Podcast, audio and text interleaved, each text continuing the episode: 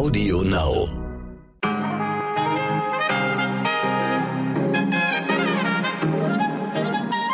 Guten Morgen, meine Damen und Herren. Ich begrüße Sie zu einer neuen Folge unseres Podcasts. Mein Name ist Michel Abdullahi. Es ist Mittwoch, der 9. Juni und das ist heute wichtig.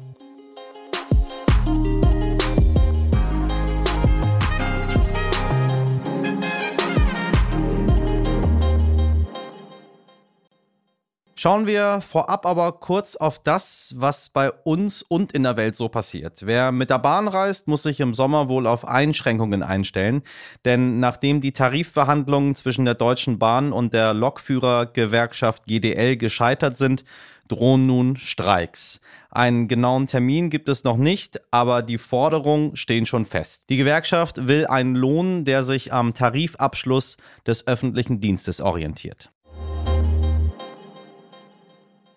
Es gibt weiterhin viel Krach um die angeblich weniger geprüften Corona-Schutzmasken. Die SPD attackiert Gesundheitsminister Jens Spahn scharf. Heute wird der Bundestag in einer aktuellen Stunde über die Maskenaffäre debattieren. Der Spiegel hatte berichtet, dass das Gesundheitsministerium unbrauchbare Masken an Obdachlose und sozial schwache Menschen verteilen möchte. Der serbische Ex-General Ratko Mladic muss wegen Völkermords und Verbrechen gegen die Menschlichkeit in lebenslange Haft.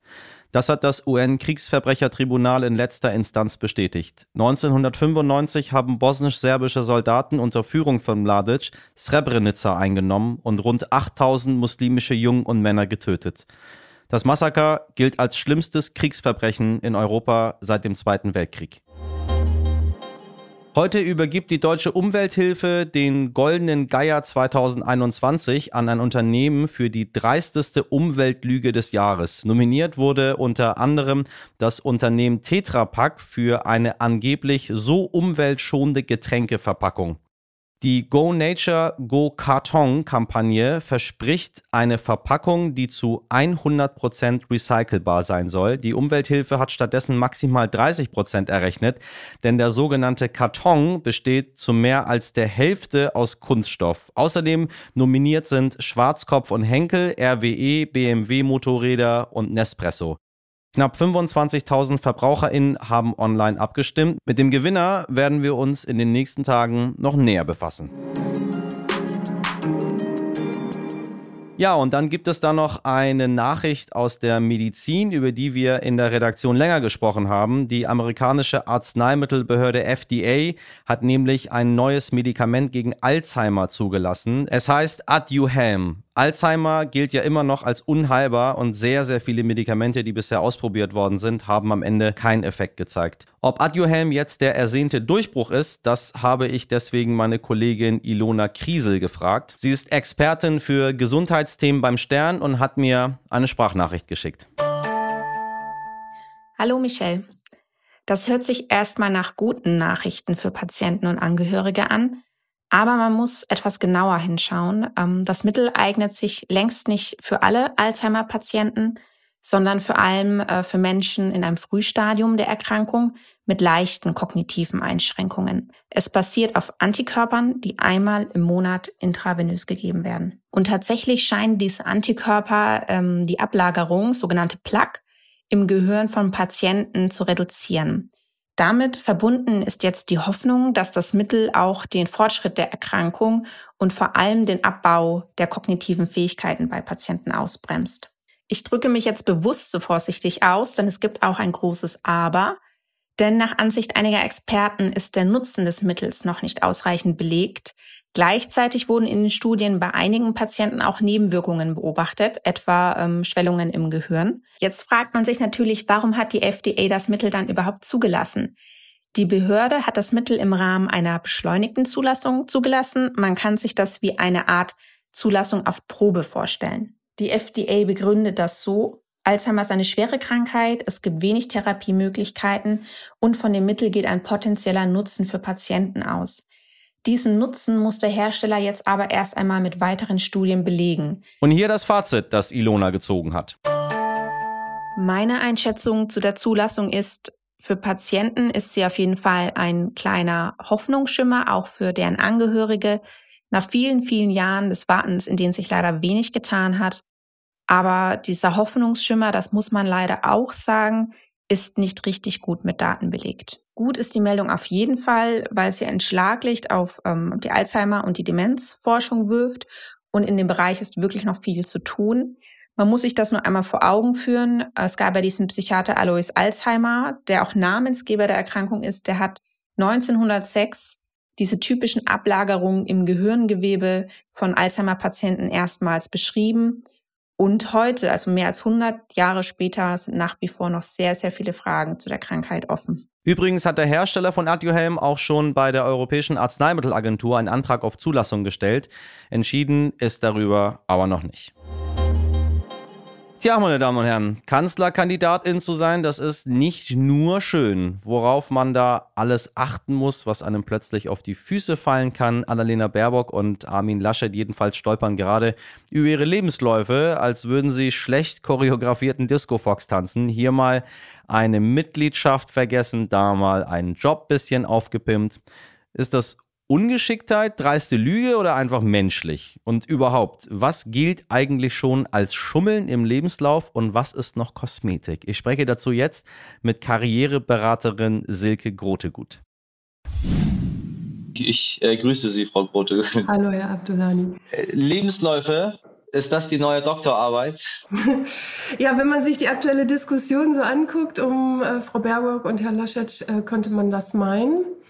Ähm, ich glaube, wir müssen da unterscheiden zwischen Lebensläufen, die gemacht werden, um einen Job zu kriegen, also die ich an Unternehmen schicke, oder ob das sich um Lebensläufe handelt, die jetzt wie zum Beispiel bei Frau Baerbock oder Herrn Laschet ähm, auf so einer Internetseite stehen und so den Werdegang äh, ausführlicher dokumentieren sollen. Also ich muss ja bei ähm, Herrn Laschet sagen, wenn ich jetzt wenn ich jetzt als ganz normaler Bürger darauf gucke, er war ja, er war ja in, in einem Gremium für den Karlspreis äh, und da ist er zum 30. oder 31.10. ist er da ausgeschieden. Und dann habe ich natürlich ganz schnell mir meinen eigenen Lebenslauf angeguckt und dachte mir so, oh Gott, wie oft gucke ich darauf ja, auf das genau. Ding, was irgendwo hochgeladen ist und dann ist es da. Also sorry, das habe ich wirklich nicht auf dem Schirm. Mhm. Und ähm, äh, dass man da minutiös etwas äh, verändert. Jetzt aber meine Frage an Sie, ist das aber bei einem Spitzenpolitiker, der Bundeskanzler werden möchte, Pflicht, dass er in dem Moment, wo er austritt aus diesem Gremium, das auch sofort korrigiert?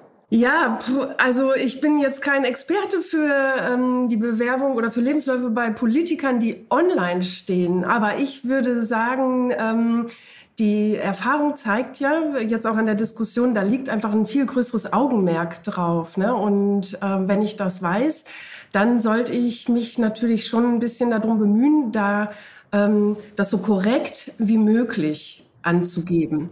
Das ist, wie gesagt, ähm, im, in, äh, in der Bewerbung bei, bei Unternehmen natürlich äh, ein bisschen anders. Ne? Da gelten andere Spielregeln. Ähm, Personaler haben wenig Zeit, die äh, scannen einmal über eine Bewerbung. Also im ersten Durchgang nimmt sich so ein Personaler ungefähr maximal, sagen wir mal, zwei Minuten Zeit, um so eine Unterlage zu scannen. Und da kommt es dann darauf an, dass ich wirklich übersichtlich bin und ähm, keine Redundanzen drin habe und den Fokus auf das Wichtige lege. Und bei diesen online gestellten äh, Lebensläufen, die jetzt auf den Webseiten der Grünen oder auch der CDU sind, ähm, da werden andere Ansprüche dran gestellt, offensichtlich. Ne? Da wollen Journalisten und äh, Leser irgendwie minutiös genau wissen, wann warst du wo und was hast du gemacht. Wie, wie schlimm waren denn die Fehler jetzt von Frau Baerbock und Herrn Laschet? Also ich habe mir beides jetzt mal genauer angesehen. Ähm, man muss das ein bisschen unterscheiden. Da sind ja mehrere Vorwürfe im, im Raum. Ne? Also der Herr Laschet hat ja zum Beispiel da einmal eine Tätigkeit als Dozent weggelassen die ja so ein bisschen unrühmlich geendet ist. Aber sowas würde ich zum Beispiel äh, etwas wegzulassen, das würde ich absolut als okay äh, ansehen. Ach, tatsächlich. Also eine, so eine Niederlage mal auch ähm, nicht anzugeben. Naja, es geht ja hier nicht um die Niederlage, ne, sondern es geht ja darum, also bei den anderen Tätigkeiten, die dort aufgeführt äh, werden, äh, geht es ja auch nicht darum, habe ich das erfolgreich gemacht oder weniger erfolgreich. Darum geht es ja nicht im Lebenslauf, sondern es geht um die Dokumentation, was habe ich eigentlich gemacht und wo bin ich Mitglied zum Beispiel. Ne? Und so eine Tätigkeit wegzulassen, das finde ich völlig okay. Das finde ich spannend, dass Sie das sagen. Also bei den Lebensläufen für Firmen, ähm, da geht es ja auch nicht darum, dass ich eine vollständige Dokumentation meines Berufslebens abgebe, sondern ich lenke den Fokus darauf, auf das, was wichtig ist. Was ist denn mit Lücken? Also ich bin jetzt nach Australien geflogen und äh, habe da eigentlich, weiß ich nicht, ein freiwilliges soziales Jahr gemacht. Äh, hat mir aber so gut gefallen, da bin ich dann sechs Monate geblieben. So, und die fehlen dann ja in meinem Lebenslauf. Mein Tipp wäre, bleiben Sie bei der Wahrheit. Das fällt echt einem auf die Füße. Wenn Sie dort eine Auszeit gemacht haben, dann haben Sie dort eine Auszeit gemacht. Dann haben Sie halt mal ein halbes Jahr lang Urlaub gemacht. So what? Welche, welche drei äh, Formulierungen möchten Sie denn in einem Lebenslauf nicht lesen? Arbeitslos will ich da nicht lesen.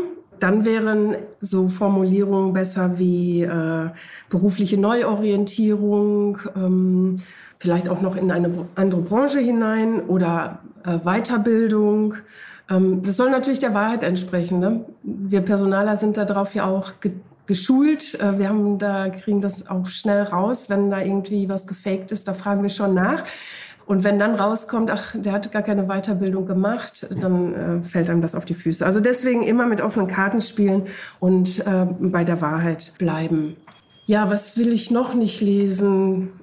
Ja, man, das fällt häufig auf, wenn irgendetwas so an den Haaren äh, herbeigezogen ist. Ne? Also wenn zum Beispiel so ein Australienaufenthalt äh, krampfhaft als Sprachreise verkauft wird. Ne? Da frage ich zwei, dreimal nach ähm, und dann habe ich sie da auch entlarvt. Ja.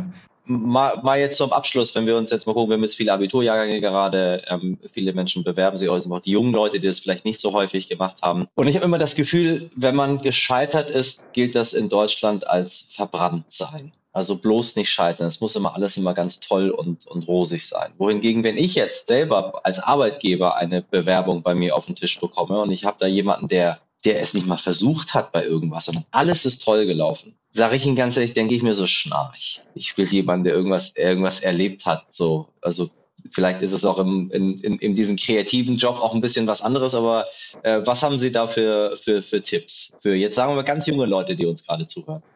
Ja, also äh, mein Tipp wäre, nehmt das mit diesem geraden Lebenslauf äh, nicht so ernst. Das stimmt schon. Früher war das wirklich so ein äh, ja, war das so gewollt und man hat danach geguckt, dass die Leute möglichst einen extrem roten Faden in ihrer Vita hatten und ähm, alles super gelaufen ist. Aber heute mh, hm, weiß man ja, die, das Arbeitsleben, die Arbeitswelt ist so volatil geworden, so unberechenbar. Brüche sind zwangsläufig heute. Und wir wollen alle, dass alle authentisch sind. Alle, also Authentizität ist ja ein total gehypter Wert. Und dann fangen wir an, bei diesen, bei diesen Bewerbungen ähm, uns so stromlinienförmig aufzustellen. Und das finde ich ist, ähm, also es ist erstens nicht notwendig und zweitens ähm, stimmt es ja meistens auch auch gar nicht. Ne? Und für die, wenn ich meine Klienten frage, also die sagen, oh, ich habe da so eine Lücke und wenn ich die frage, ja, wieso, ähm, was ist denn da gewesen, dann haben die immer eigentlich eine gute Erklärung. Und genau das kann man auch einem Arbeitgeber erklären. Und solange das nicht alle zwei Monate irgendwie habe ich, bin ich wieder aus der Probezeit rausgeflogen. Ne? Das ist natürlich keine Empfehlung. Aber ansonsten, gerade junge Leute, ähm, finde ich, haben absolut das Recht, sich auszuprobieren. Und wir wissen ja heute, dass man im Laufe seines Berufslebens, also die Menschen, die jetzt einsteigen ins Berufsleben, dass die in ihrem Berufsleben ungefähr äh, drei bis fünf verschiedene Jobs machen werden. Also nicht verschiedene Arbeitgeber, sondern wirklich verschiedene Jobs. Und das wird eine der herausragenden Kompetenzen sein, die wir in Zukunft brauchen, sich auf veränderte Situationen einstellen zu können. Frau Grotegut, ich danke Ihnen ganz herzlich für das Gespräch. Ein bisschen, nicht, nicht flunkern habe ich mitgenommen, auf jeden Fall. Ähm, aber hier und da was wegzulassen, was nicht unbedingt Relevanz hat, äh, ist nicht flunkern. Genau. Absolut. Dankeschön. Sehr gerne. Weisheit des Tages.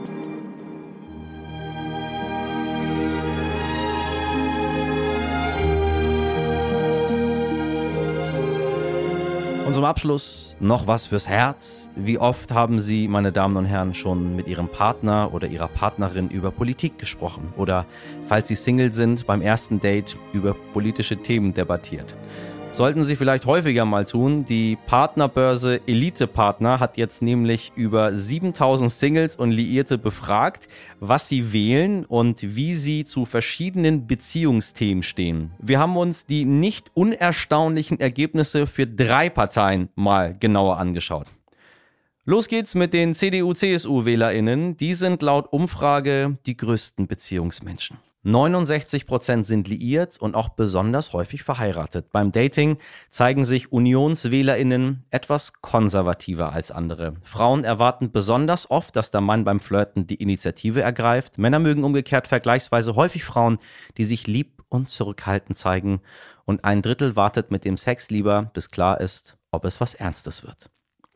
Bei den Grünen WählerInnen sind 87 Prozent der Liierten zufrieden mit ihrer Partnerschaft, der Höchstwert unter den WählerInnengruppen. Liegt vielleicht an großer Kompromissbereitschaft. Männliche grüne Wähler sind am ehesten bereit, berufliche oder finanzielle Einbußen in Kauf zu nehmen, um mehr Zeit für die Familie oder Partnerschaft zu haben.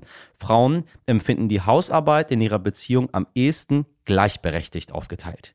Kehrmedaille der ganzen Rücksichtsnahme. In 37 Prozent der grünen Beziehungen kommt es häufiger nicht zum Sex, weil einfach keiner den Anfang macht. Und AfD-WählerInnen? Von allen Befragten haben sie mit 52 Prozent am häufigsten Sex beim ersten Date. Dafür muss der oder die Auserwählte allerdings erst einige Hürden nehmen. Wenn ihr Gegenüber zum Beispiel zu spät kommt, jemand anderem hinterher schaut oder ständig über Corona spricht, würden AfD-WählerInnen ein Date am ehesten abbrechen. Und wenn sie eine Beziehung eingehen, hat die zwar gute Chancen auf Langlebigkeit, mehr als ein Drittel Prozent sind länger als 20 Jahre zusammen. Allerdings sind AfD-WählerInnen im Vergleich zu anderen am wenigsten zufrieden mit ihrer Partnerschaft. Es gibt also so etwas wie Gerechtigkeit. Und was lernen wir daraus? Parteibücher sind vielleicht aussagekräftiger als Sternzeichen. Können Sie bei Ihrem nächsten Date ja mal ausprobieren oder auch nicht. Das war's für heute. Schreiben Sie mir für Lob oder Kritik oder was immer Sie auf dem Herzen haben, gerne eine Mail an heute wichtig stern.de. Morgen ab 5 Uhr hören wir uns dann hoffentlich wieder bei Audio Now und überall, wo Sie Podcasts hören. Jetzt starten Sie gut in diesen Tag und machen Sie was draus. Ihr Michel Abdullahi.